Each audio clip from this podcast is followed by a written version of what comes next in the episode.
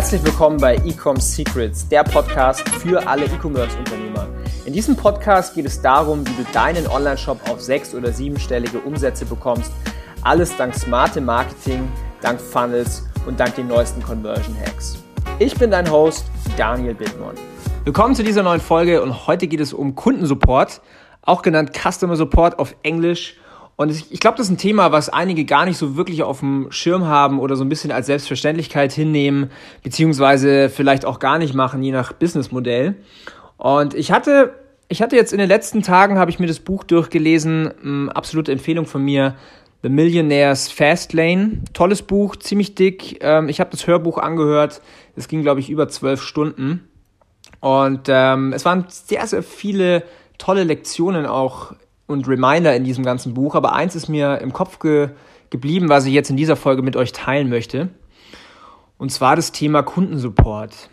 Und ich glaube, ich meine, ich kenne es von mir selber. Ich hatte am Anfang so ein bisschen stiefmütterliches Verhältnis mit Kundensupport und vor allen Dingen, wenn man gerade anfängt erst oder so, dann, dann sieht man vielleicht die Wichtigkeit noch gar nicht und ähm, weiß noch gar nicht, wie man das ganze Thema angehen soll. Ein Kundensupport bedeutet im Endeffekt, ein Kunde hat eine Frage, ein Problem und er wendet sich an dich ja entweder per Chat, also zum Beispiel ein Facebook-Chat oder du hast einen Live-Chat auf deiner Website, er ruft dich an oder auch per E-Mail.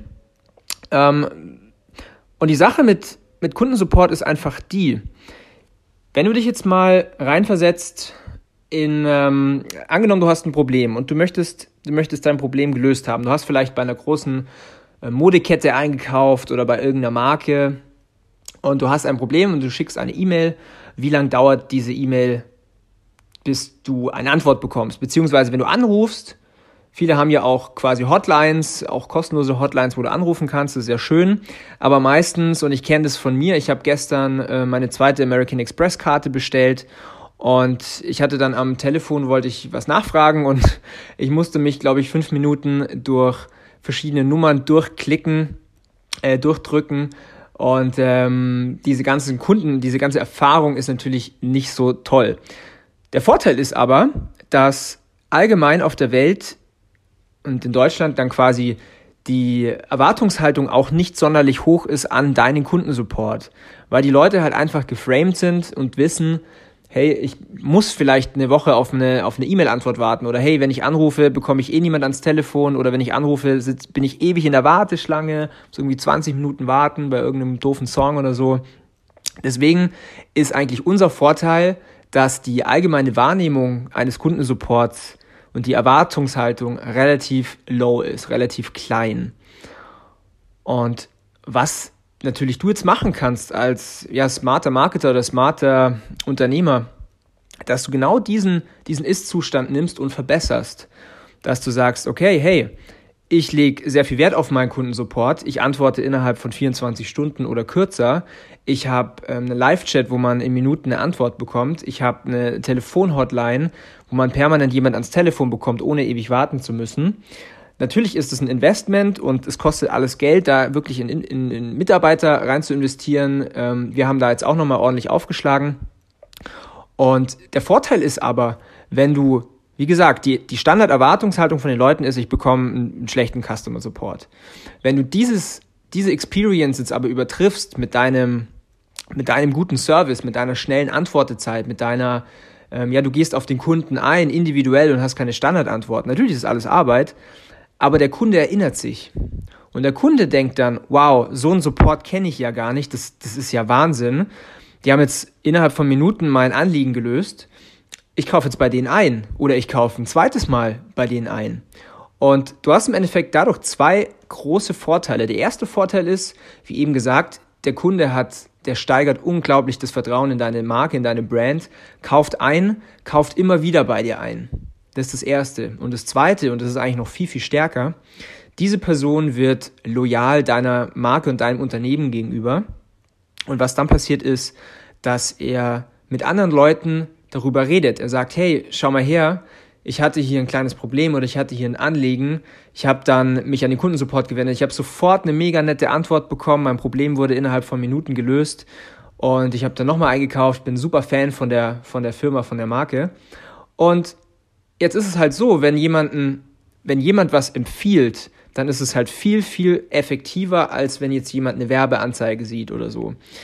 Das heißt, wenn ich jetzt meinem Freund erzähle, hey, ich habe bei Marke XY was gekauft und ich hatte ein Problem mit der Lieferzeit oder whatever, aber es wurde super schnell gelöst und ich habe dann noch vielleicht ein kleines Geschenk bekommen oder einen kleinen Rabatt oder irgendwas, dann denkt der sich, ja, das ist ja cool, dann gucke ich mir die Marke auch mal an.